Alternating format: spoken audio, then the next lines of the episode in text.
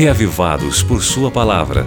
O comentário que oferece a você uma síntese do capítulo de leitura da Bíblia para este dia. Apresentação: Pastor Valdeci Júnior.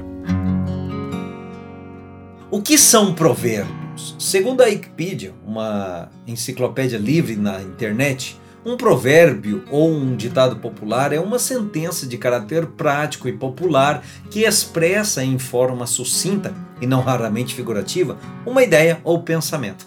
Complicou mais do que ajudou, né? Pois é, provérbio é um pensamento legal que geralmente diz uma coisa boa e verdadeira. Nem sempre, mas quase sempre. Tem cada provérbio também que é uma porcaria, né?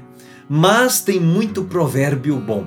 Às vezes você entra num estabelecimento e vê lá, né, um quadro com um pensamento e embaixo os créditos assim: provérbio chinês ou então provérbio árabe ou qualquer outro tipo de provérbio. E são tantos os tipos de provérbios, viu? Agora, como você é uma pessoa que acredita em Deus, que gosta de ouvir aqui mensagens sobre a Bíblia, meu irmão, eu quero fazer um desafio para você. E é um desafio para você e para mim também. Vamos ser mais coerentes? Esse é o desafio. E como assim, né?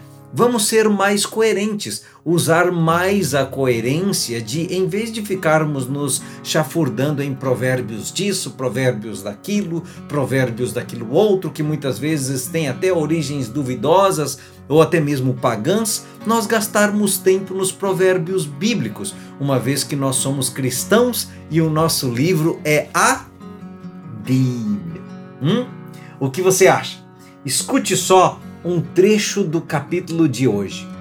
Não repreenda o zombador, caso contrário, ele o odiará. Repreenda o sábio e ele o amará. Instrua o homem sábio e ele será ainda mais sábio. Ensine o homem justo e ele aumentará o seu saber. O temor do Senhor é o princípio da sabedoria, e o conhecimento do santo é entendimento, pois por meu intermédio os seus dias serão multiplicados e o tempo da sua vida se prolongará.